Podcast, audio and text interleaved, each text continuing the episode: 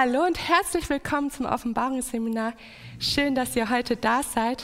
Schön, dass ihr jetzt auch live eingeschaltet habt, dass ihr dran geblieben seid. Wir sind heute mit reichlich Verspätung dran und ich danke euch für eure Geduld. Manchmal fährt man rechtzeitig zu Hause los, das heißt aber nicht immer, dass man rechtzeitig ankommt. Aber nichtsdestotrotz wollen wir uns dem Offenbarungsstudium widmen, heute mit Offenbarung 2, Vers 13.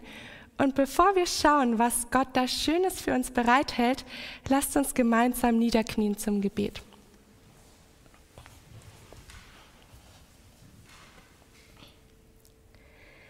Unser Vater im Himmel, wir kommen jetzt vor dich durch die Kraft, die du gibst, durch deine Liebe, die uns zieht.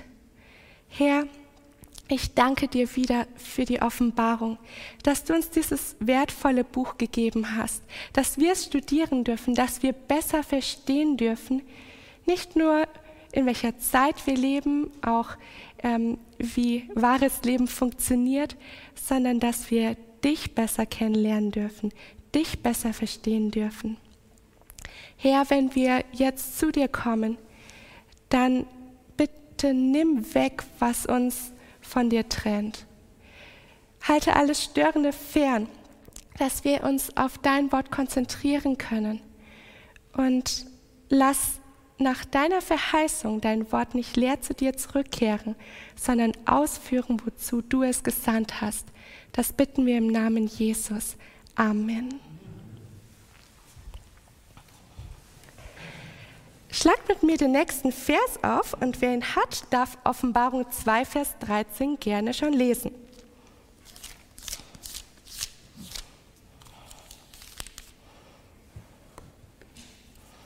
Ich weiß, wo du wohnst, da, wo der Thron des Satans ist. Und du hältst an meinem Namen fest und hast den Glauben an mich nicht verleugnet, auch nicht in den Tagen, als Antipas, mein treuer Zeuge, bei euch getötet wurde, da, wo der Satan wohnt. Dankeschön. Bei mir steht am Anfang noch, ich kenne deine Werke und weiß, wo du wohnst. Dieses Ich kenne deine Werke haben wir schon einmal ausführlich angeschaut. Das werden wir auch nochmal aufgreifen, weil es später nochmal vorkommt. Aber jetzt auch ein bisschen der Zeit wegen wollen wir uns anschauen, was es bedeutet, dass Jesus hier sagt, und ich weiß, wo du wohnst, da, wo der Thron des Satans ist. Gibt es irgendwo in der Bibel eine Stelle, wo es schon einmal um den Thron Satans geht? Kommt euch da irgendwas in den Sinn, wo es um den Thron Satans geht oder so? Ja, also es ist nicht der Thron Satans, aber der Thron Luzifers mhm. in Jesaja 14, wo es heißt, dass er seinen Thron über die Sterne Gottes erhöhen wollte. Oh ja, lasst uns gleich diesen Vers, diese Verse lesen in Jesaja 14, 13 und 14. Jesaja 14, Verse 13 und 14. Aber wir können ab Vers 12 lesen, da ist der Text bekannt. Jesaja 14, 12 bis 14.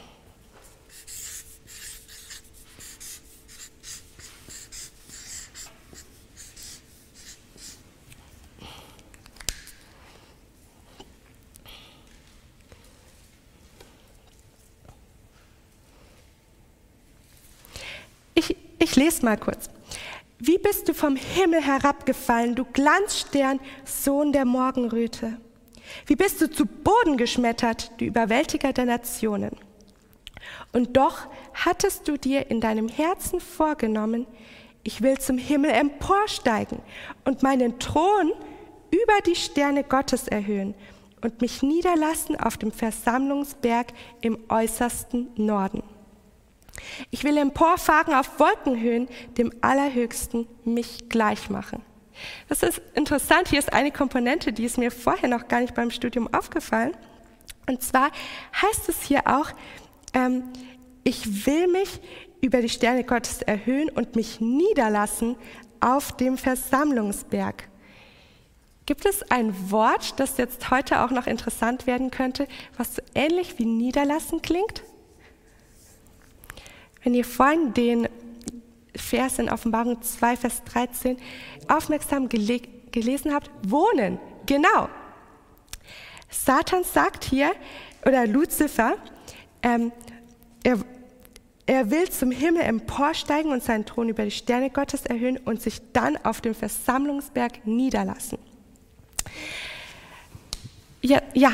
Das ist vielleicht deswegen ganz interessant, weil da geht es ja um einen Wohnort. Und äh, wir wissen, dass es im Himmel einen Tempel gibt, den Tempel Gottes. Und der Tempel ist per Definition dort, wo Gott wohnt. Ja, also wir wissen, Gott ist überall, ja. Ähm, das ist nicht der Punkt, aber ähm, Gott hat immer auch das Heiligtum auf der Erde als seinen Wohnort bestimmt. Wenn er also sagt, ich will dort auf dem Versammlungsberg wohnen oder mich niederlassen, ja, ähm, dann sagt er quasi, dass er sich in den Tempel Gottes setzen will.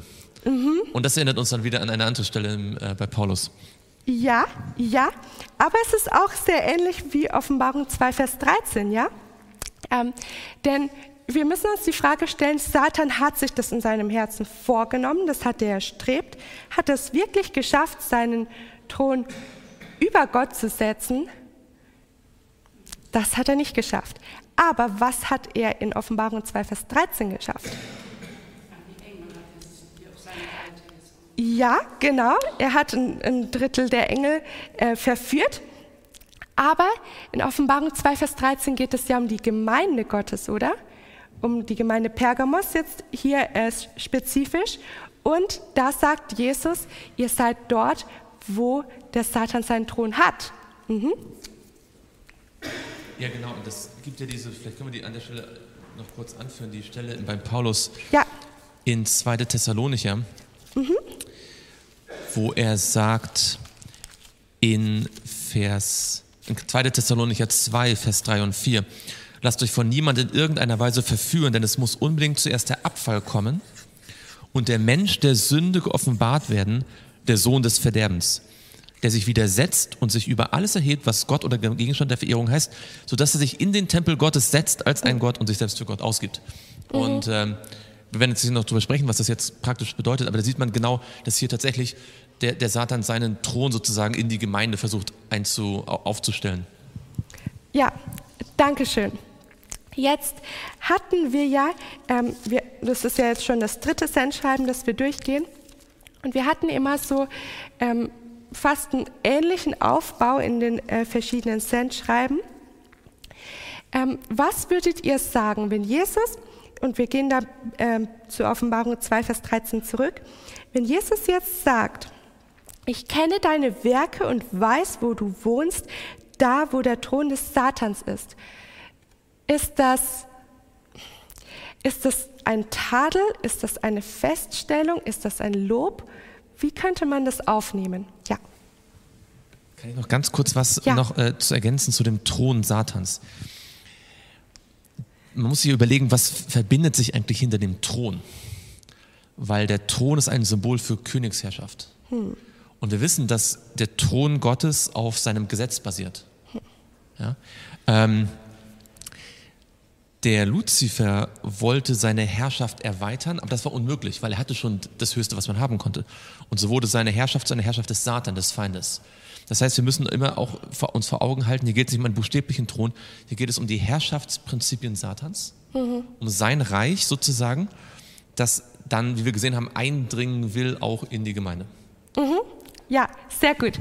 Wir werden uns das jetzt noch genauer anschauen was, mit, was es mit dem Thron auf sich hat, aber es ist schon mal wichtig festzuhalten, der Thron ist so ein, ein Sinnbild eigentlich, wie du gesagt hast, für Herrschaft, für Regierung, für jemanden, der das Sagen hat. Ja, auf dem Thron sitzen nicht einfach ähm, Menschen, die wie alle anderen sonst in, in der Masse untergehen, sondern ein Thron ist etwas Erhabenes, jemand, der über jemand anderem steht. Okay, jetzt nochmal zurück zu der Frage. Was schwingt hier so mit? Ist das Ist es einfach nur eine Feststellung von Jesus, dass es sagt, ihr wohnt da, wo Satan seinen Thron hat?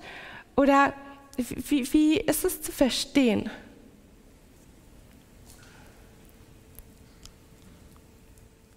Stellt euch mal vor, wir sind hier ja in einer Adventgemeinde. Stellt euch mal vor, hier würde nicht nur die, hier würden nicht nur Adventisten Gottesdienst machen, sondern auch Satanisten. Wie würdet ihr das finden? Schrecklich, oder? Das darf man sich erst gar nicht vorstellen.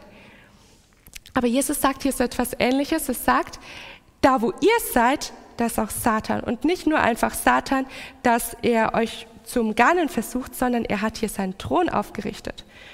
Und wenn wir jetzt mal kurz in Jakobus 4, Vers 7 schauen, dann merken wir, das ist nicht einfach eine Bestandsaufnahme, die halt so, ja, so typisch ist. In Jakobus 4, Vers 7 geht er äh, daraus hervor, dass Satan eigentlich nicht bei dem Volk Gottes verweilen sollte. Wenn ihr es habt, könnt ihr gerne lesen.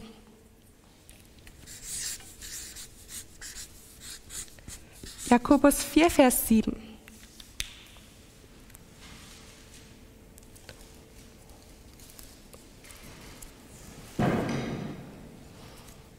So unterwerft euch nun Gott, widersteht dem Teufel, so flieht er von euch. Aha, hier geht es einmal um das Unterwerfen, also schon ein bisschen so um die Herrschaft. Ähm, es heißt aber auch, wenn ihr dem Teufel widersteht, ähm, ja, wenn ihr dem Teufel widersteht, so flieht er von euch. Der Teufel, ja, er arbeitet besonders an denjenigen, die Gott treu sind. Das stimmt. Aber da, wo wir eine feste Entscheidung getroffen haben, dass wir Gott lieber folgen wollen als dem Teufel, da hat er keine Angriffsfläche mehr. Und dieses, dieses, dass es diese zwei Lager gibt, dass wir eine feste Entscheidung treffen sollen und ähm, dürfen. Darum geht es heute noch mehr. Auch wenn wir uns Matthäus 12 anschauen. Matthäus 12, Verse 28 bis 30 macht das recht deutlich.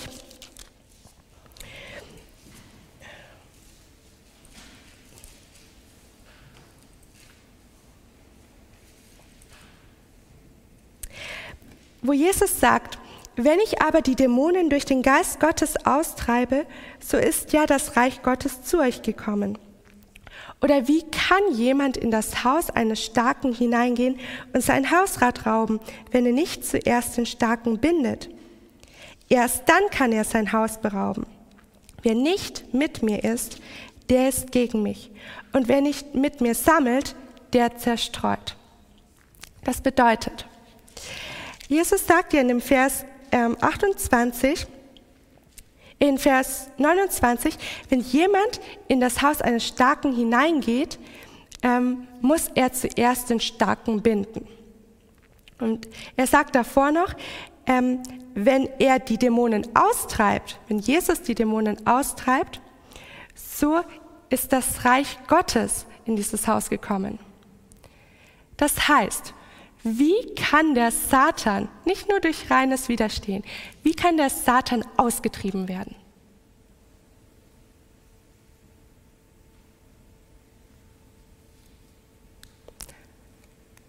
Wie, wie kann man dem Satan so eine richtige Abfuhr erteilen? Ja. Durch Gebet und durch den Heiligen Geist. Wenn wir Jesus bitten, dass er uns Ja, ja, genau. Denn Jesus sagt ja, wenn ich die Dämonen durch den Geist Gottes austreibe, dann hat hier das Reich Gottes Platz genommen. Wenn wir merken, ah, der Satan hat uns im Griff, der Satan bestimmt über mein Leben, ähm, ohne dass ich es eigentlich richtig möchte, aber ich kann dem nicht widerstehen. Vielleicht ist es eine Sucht, vielleicht ist es irgendwie ein gesellschaftlicher Zwang oder ähnliches, wo wir merken, hat der Satan, der hat hier die Oberhand und ich will das eigentlich nicht. Dann dürfen wir auch wissen, die Lösung besteht darin, dass der Heilige Geist in unserem Leben wirkt. Und wo der Heilige Geist ist, da flieht Satan. Da ist kein Platz mehr für ihn. Das bedeutet im Umkehrschluss auch, dass es auch der Gemeinde Pergamos an was fehlt? Glauben. Ja, an Glauben. Mhm. Und dann was noch? Ihr erinnert euch, wir haben auch dieses Bild von den Leuchtern gehabt. Ja. ja ich denke, man, man, muss es vielleicht noch ein bisschen konkreter formulieren. Mhm.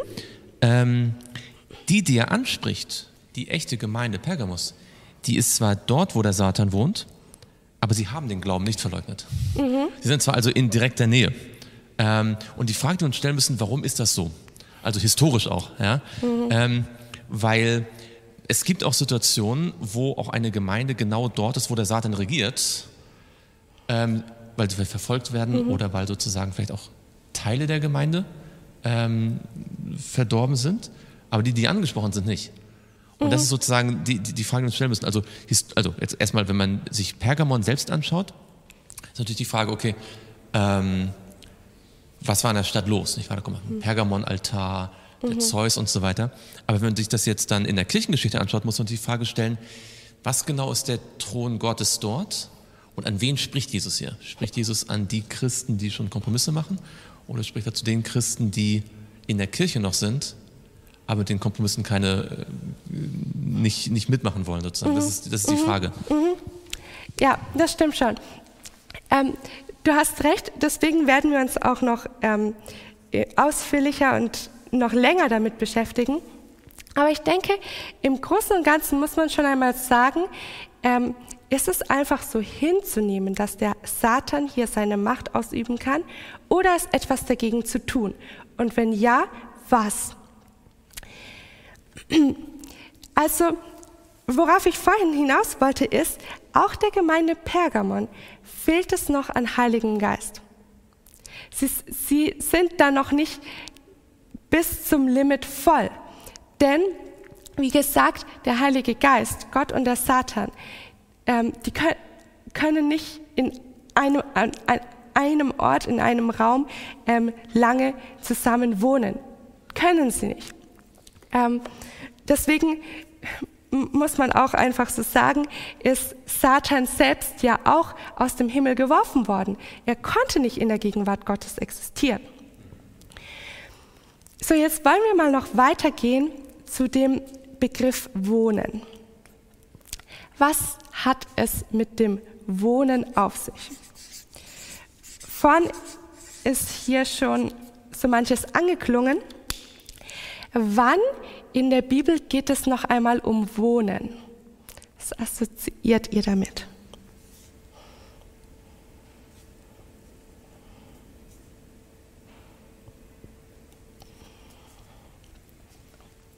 Wann wird Wohnen wichtig in der Bibel? Da gibt es mehr als eine Stelle und es fällt euch bestimmt etwas ein.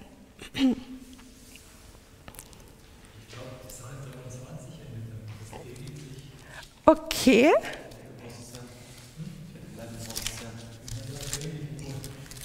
Ja, Psalm 23, wo genau meinst du da? Vers 6? Ja, nur Güte und Gnade werden mir folgen mein Leben lang und ich werde bleiben im Haus des Herrn immer da. Aha, ja? Jesus ist mal gefragt worden, wo wohnst du? Jesus ist gefragt worden, wo wohnst du? Was war seine Antwort? Was war seine Reaktion? Ja, kommt und seht. Gibt es noch, noch irgendwie, ja, Mhm. Ja. Mhm. Mhm. Genau. Es gibt noch, ich sage jetzt mal, ein, ein Bild, wo man das Ganze noch, noch viel klarer sehen äh, konnte. Und zwar, es gab eine Wohnung. Es gab eine Wohnung zur Zeit von Israel. Als Israel sich auf der Wüstenwanderung befand. Und da gab es einen, schlag mal mit mir auf, 4. Mose 35, Vers 34. 4. Mose 35, Vers 34.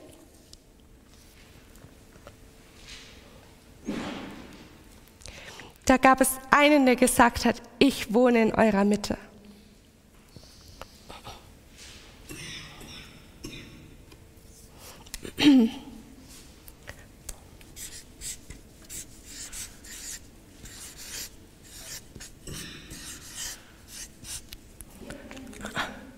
Fünfunddreißig, Vers 34.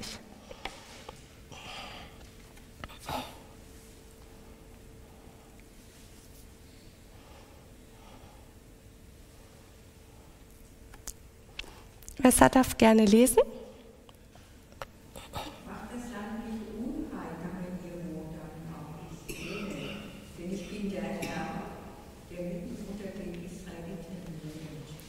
Ja, Gott wollte in der Mitte Israels wohnen.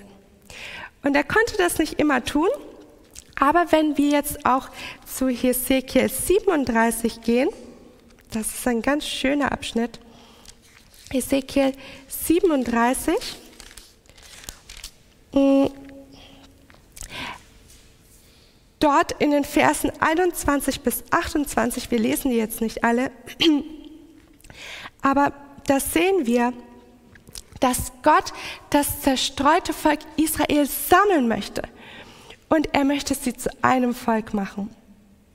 Er sagt aber auch in den Versen 27 und 28, ähm, meine Wohnung wird bei ihnen sein und ich will ihr Gott sein und sie sollen mein Volk sein. Und die Heidenvölker werden erkennen, dass ich der Herr bin, der Israel heiligt, wenn mein Heiligtum in Ewigkeit in ihrer Mitte sein wird. Also Gott möchte in der Mitte seines Volkes wohnen. Gott möchte ähm, inmitten seiner Gemeinde wohnen. Er möchte bei seiner Gemeinde sein. Aber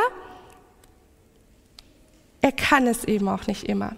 Was ist, was ist ein Grund, warum Gott nicht in der Mitte seines Volkes wohnen kann?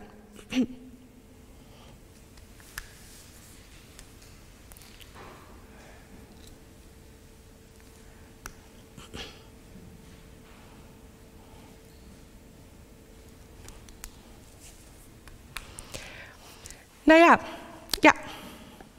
Wir haben in ähm, Hesekiel die Beschreibung, dass Gott irgendwann sein Heiligtum verlässt. Mhm. Wegen der Gräuel, die dort geschehen. Mhm. Schaut mal mit mir in Hesekiel 43. Und dort Vers 7, Vers 9 und Vers 12.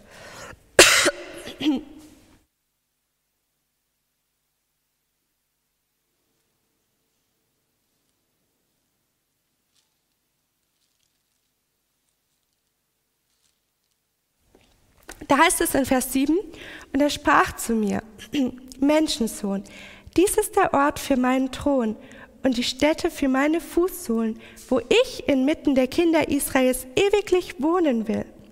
Und das Haus Israel ähm, wird künftig meinen heiligen Namen nicht mehr verunreinigen, weder sie noch ihre Könige durch ihre Hurerei, durch die Leichname ihrer Könige und ihre Höhen. Und Vers 9, nun werden sie ihre Hurerei und die Leichname ihrer Könige von mir entfernen und dann will ich ewiglich in ihrer Mitte wohnen. Und Vers 12 heißt, dies ist das Gesetz des Tempelhauses. Auf der Höhe des Berges soll sein ganzes Gebiet ringsum hochheilig sein. Siehe, das ist das Gesetz des Hauses. Hier gibt es ein Gesetz des Hauses. Ja? Gott hat Hausregeln. Und was passiert, wenn sich jemand nicht an die Hausregeln hält?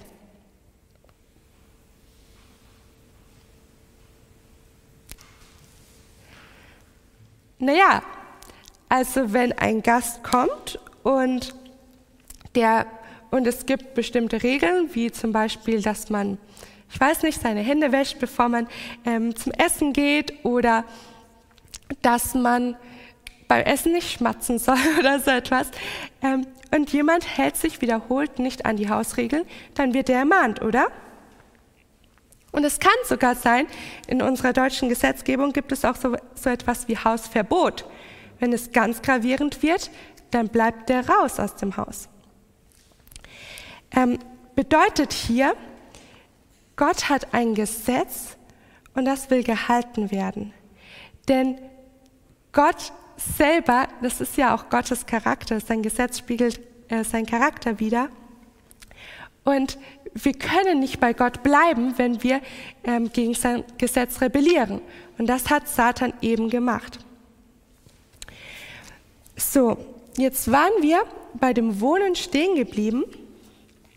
Wir hatten es jetzt gerade von einem Haus, wir hatten es auch von dem Wohnen. Gott möchte unter uns wohnen.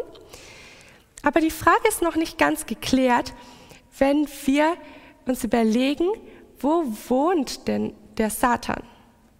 Am Ende des Verses von Offenbarung 2, Vers 13 hieß es ja,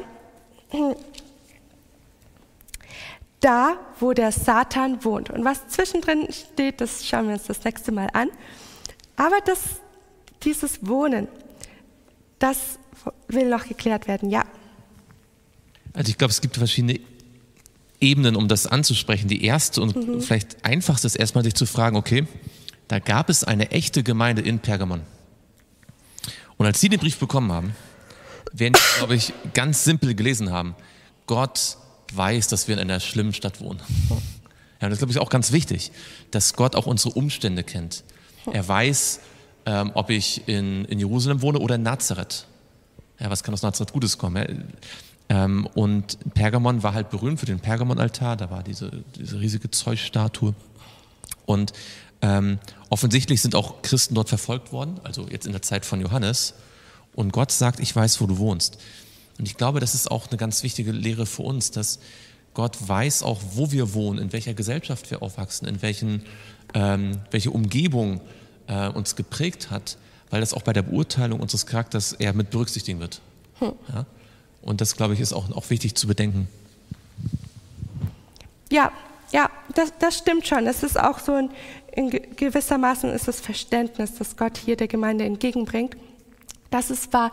Ähm, trotzdem sehen wir, wir haben das ja zum Beispiel auch bei Ephesus gesehen, was für einem, also ja, in, in was für einer Umgebung die Gemeinde auch stand. Die hatten es auch nicht, nicht leicht, ja. Und die zweite Ebene, mhm. die ist jetzt die, die uns genau. überlegt, okay, warum steht da der Thron des Satans? Wenn wir uns die ersten beiden Gemeinden vor Augen führen, dann haben wir ja in der ersten Gemeinde die falschen Apostel, die Lügenapostel. Und in der zweiten Gemeinde haben wir die Synagoge des Satans. Also der Satan ist ein Lügner, ja, aber das, da wird noch nicht der Begriff Satan verwendet, es ist nur Lügner, Lügenapostel. Dann haben wir die Synagoge des Satans und jetzt haben wir den Thron des Satans. Und wenn ich schon mal so viel vorwegnehmen kann, in der vierten Gemeinde haben wir dann die Tiefen genau. des Satans. Ja, also man hat so richtig das Gefühl, es geht immer weiter bergab. Und das ist dieser Abfall, von dem mhm. Paulus schreibt in, in 2. Thessalonicher. Dieser Abfall, die, da gibt es, der Satan versucht die Gemeinde zu kriegen. Mhm. Am Anfang muss er ganz nah am Original sein, ja, die falschen Apostel. Dann immer ein bisschen weniger. Und hier sind wir schon an einem Fall, wo er offensichtlich sich in der Gemeinde breit gemacht hat, also in bestimmten Teilen. Und wenn wir jetzt an die Geschichte denken, die zehn Jahre von Vers 10, 10 ja. die bis 313 gehen, mhm. bei Konstantin, bei der konstantinischen Wende. Und dann wird uns sofort klar, warum der Satan seinen Thron in der Gemeinde hat und dass es trotzdem Leute gibt, die immer noch im Glauben festhalten, weil das jetzt diese Spaltung kommt. Mhm. Ja. Wenn es keine weitere Meldung gibt, lasst uns noch ähm, kurz darüber nachdenken, wo wo, wo wohnt denn der Satan? Es ist kein schöner Gedanke, ich weiß. Wir können ihn auch nicht ganz ergründen. Und zwar ähm, entnehmen wir das Hiob 38. Hiob 38. Ähm, obwohl wir das jetzt nicht so theoretisch ganz wissen können, ist doch eine wichtige Botschaft ähm, dahinter, wenn wir die Antwort haben.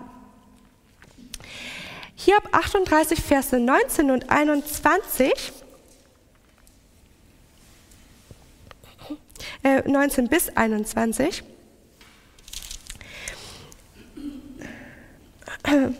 Da spricht Gott zu Hiob.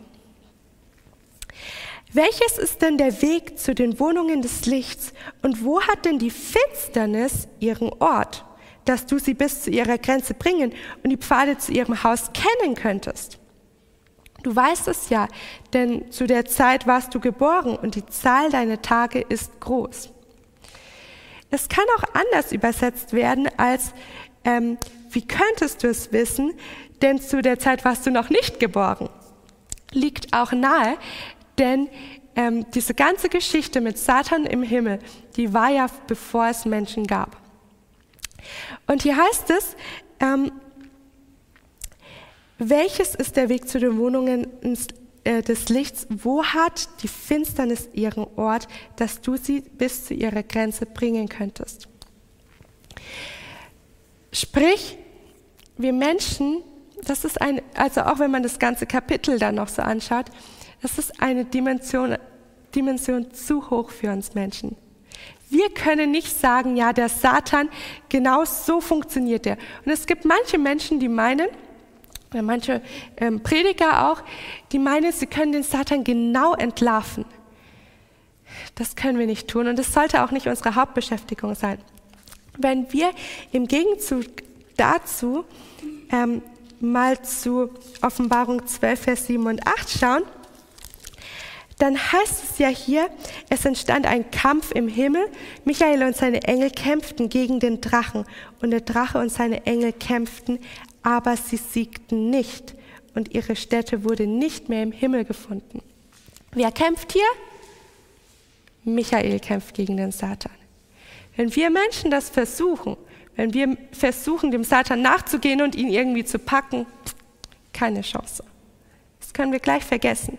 Wir sollen Jesus für uns kämpfen lassen, auch gegen die Bösen, gegen die Tiefen in unserem Leben. In Hiob 21, Vers 28 bis 30, das müssen wir jetzt nicht aufschlagen, aber da geht es auch so darum, selbst der Weg des Gottlosen ist nicht ganz begreifbar. Was wir aber über den Weg des Gottlosen wissen, das erfahren wir aus Psalm 1 wie heißt es im Psalm 1, Vers 6 ganz am Ende? Aber der, der, der, der Herr kennt den Weg des Gerechten, aber der Weg des Gottlosen führt ins Verderben. Wir können nicht genau sagen, ja, es passiert so und so und so und so, aber wir können sehen, wohin es führt. Du möchtest was sagen. Also ähm, in, Offenbarung 12, in Offenbarung 12, Vers 9, da steht ja auch noch weiter, und, der, und so wurde der große Drache niedergeworfen und die alte Schlange genannt, der Teufel und der Satan, der den ganzen Erdkreis verführt hat. Und er wurde auf die, Moment, auf die Erde hinabgeworfen und seine Engel wurden mit ihm hinabgeworfen. Und dann ähm, steht es auch noch in, in äh, 12 geht dann weiter. Darum seid fröhlich, ihr Himmel und die ihr darin wohnt. Wehe denen, die auf der Erde wohnen und auf dem Meer, denn der Teufel ist zu euch herabgekommen und hat einen großen Zorn da er weiß, dass er nur wenig Zeit hat. Hm. Also der Teufel ist eigentlich auch hier auf der Erde. Ja, ja, ja, das stimmt. Ja. Paulus sagt ja auch, ihr habt nicht mit Fleisch und Blut zu kämpfen, sondern hm. mit den Mächtigen dieser Welt, die unter dem Himmel wohnen. Ja, das ist sehr wahr. Das ist sehr wahr. Und aber Dabei dürfen wir nicht vergessen, wir haben mit dem Satan zu kämpfen. Ja, ja, er ist da. Es ist nicht so wie im Garten Eden, dass Satan sich nur auf einen Ort konzentriert, sondern er ist da. Aber ob er den Thron haben darf, das ist der Unterschied. Ja. Ganz genau. Ich denke, ähm, es gibt ein sicheres Erkennungsmerkmal, wo man weiß, wo er ist. Mhm. Ellen White sagt an einer Stelle, was immer dem Wort Gottes widerspricht, mhm. du sagst den Pater Propheten, da können wir sicher sein, dass es von Satan kommt. Ja. Und das hat Jesus befähigt, selbst dann, als der Satan als glänzender Engel scheinbar vom Himmel gekommen ähm, ihn angesprochen hat, zu erkennen, dass der Satan ist, weil er gehört hat, wenn, ja, wenn du Gottes Sohn bist, wenn, wenn, wenn. Und dieses Widersprechen dem Wort des Gottes, weil der Satan kommt, wir haben es ja gesehen, er kommt als Lügenapostel, er kommt als ähm, Synagoge des Satans, die sich vorgeben, dass sie Juden sind. Und, aber wir können sein Wirken immer erkennen daran, wenn wir das Wort Gottes kennen. Mhm. Das Original kennen, können wir auch das, die Fälschung erkennen. Wir müssen nicht die Fälschung studieren, aber wir müssen das Original kennen. Ja, ganz genau. Ellen White sagt hier auch, ähm, wo sie den Thron des Satans zitiert, diese Stelle aus Offenbarung 2, Vers 13, sagt sie etwas ganz Eindrückliches. Satan ist das Zentrum der Anbetung der Welt gewesen. Aber wo der Thron des Satans steht, hätte der Thron Gottes aufgestellt werden sollen. Sie zitiert diesen Thron des Satans auch noch oft im missionarischen Kontext und sagt, ja, es gibt Orte in dieser Welt, es gibt Menschen, wo der Satan regiert. Aber das sind genau die Punkte, wo Gottes Thron aufgestellt werden soll. Sie sagt dann weiter, Christus hatte die Absicht, dass sein Kreuz der Mittelpunkt der Anziehungskraft werden sollte, wodurch er die Herzen der Menschen zu sich ziehen sollte. Und weil ich diesen Punkt so wichtig finde, mit dem Thron, mit dem Herrschen, wer herrscht in deinem Leben, wer herrscht in deiner Gemeinde, lasst uns das jetzt noch kurz äh, hier zu Ende machen. Und zwar eine Stelle, die mich schon seit geringer Zeit, geraumer Zeit ähm, beeindruckt ist.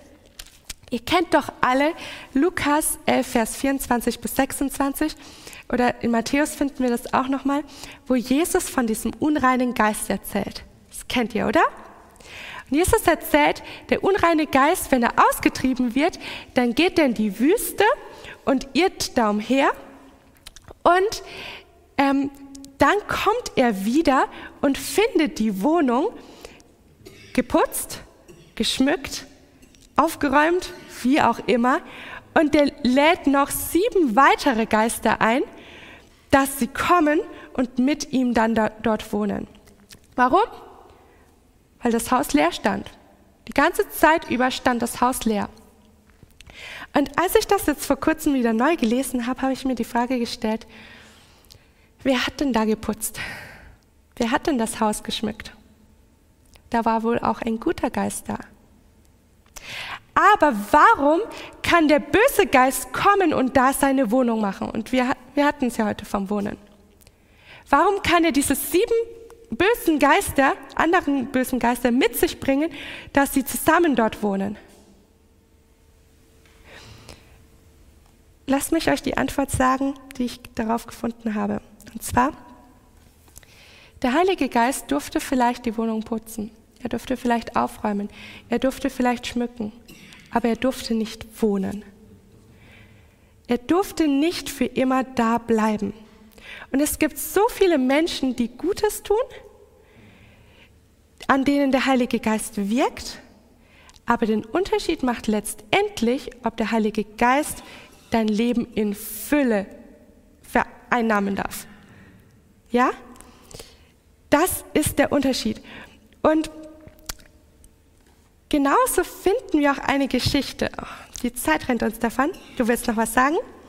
Ich wollte nur bestätigen, weil es ein so, so wichtiger Punkt, den du rausbringst. Ich glaube, den wir alle ganz dringend brauchen. Weil wir finden in der Bibel auch viele Menschen, die vom Heiligen Geist verändert worden sind, mhm. aber dann doch wieder zurückgefallen sind und wieder Fehler gemacht haben. Und an einer Stelle sagt Gott zu Abraham, genau deswegen auch, weil er auch mhm. Fehler gemacht hat, er sagt zu ihm, ich möchte meinen Bund mit dir aufrichten als einen Bund der Ewigkeit, als ja. einen ewigen Bund. Ja. Das heißt, wir haben zwar schon einen Bund gemacht, schon öfter, ja, oder wir haben uns immer wieder, sind wir zusammen gewesen ich habe dir geholfen, du hast mir geglaubt und hast mir wieder nicht geglaubt. Und Gott sagt ihm, ich möchte eigentlich, dass wir einen Bund machen, der hält. Mhm. Ja, der nicht nur jetzt für einen Tag ist, sondern der bestehen bleibt. Das ist dieser ewige Bund, von dem die Bibel eigentlich spricht. Mhm, mhm. Und wir können das Ganze auch noch mit, diesem, mit dem Thron, können wir das sogar in einer, Bild, in einer ja, wahren Geschichte in der Bibel auch noch finden. Muss ich auch noch kurz ansprechen.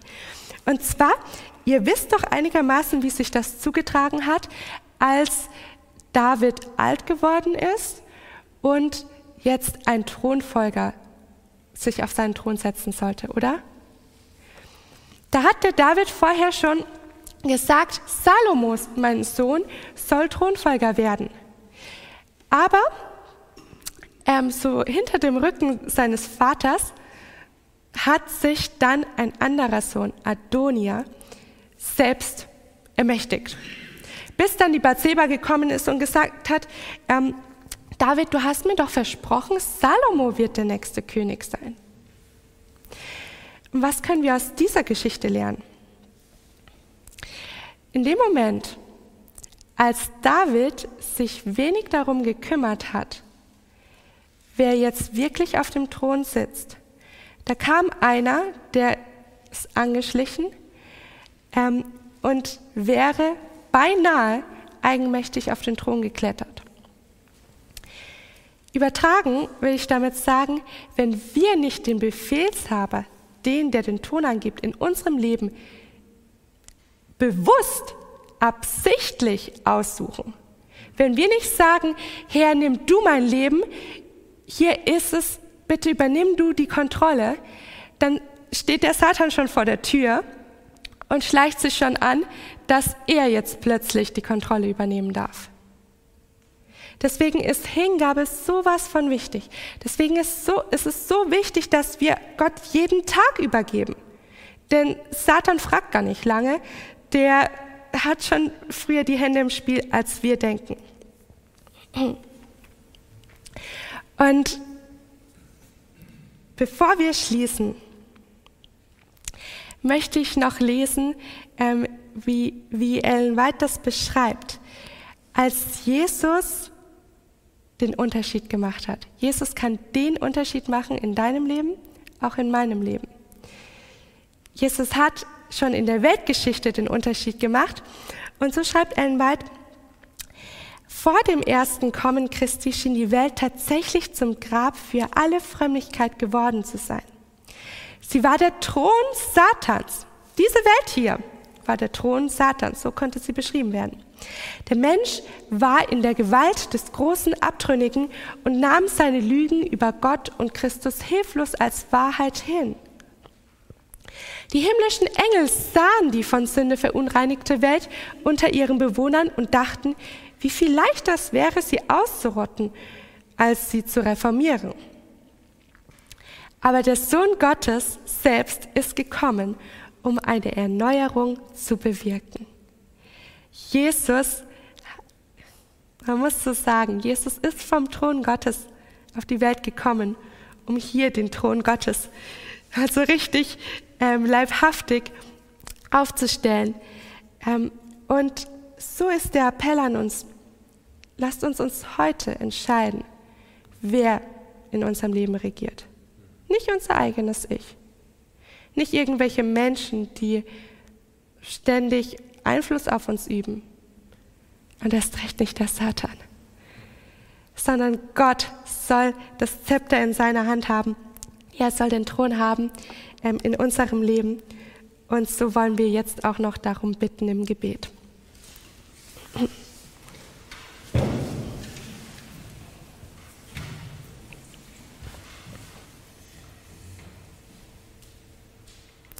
Unser Vater im Himmel, wir haben jetzt die Gemeinde Pergamon betrachtet und ich danke dir, dass wir aus den wenigen Zeilen viel für uns persönlich lernen dürfen. Herr, du siehst, wie wir oft angefochten sind von den Versuchungen in dieser Welt. Du weißt um jede Versuchung, in der wir standgehalten haben. Aber selbst dann war es nicht durch unsere eigene Kraft. Doch jetzt kommen wir zu dir und wir bitten dich, dass du unser ganzes Leben in deine Hand nimmst. Dass da nichts mehr ist, wo der Satan noch seine Regierung, seinen Einfluss ähm, weitgehend ausüben könnte. Bitte lass uns gefestigt sein in deinem Wort, gefestigt sein im Glauben und in deiner Liebe. Das beten wir im Namen Jesus. Amen.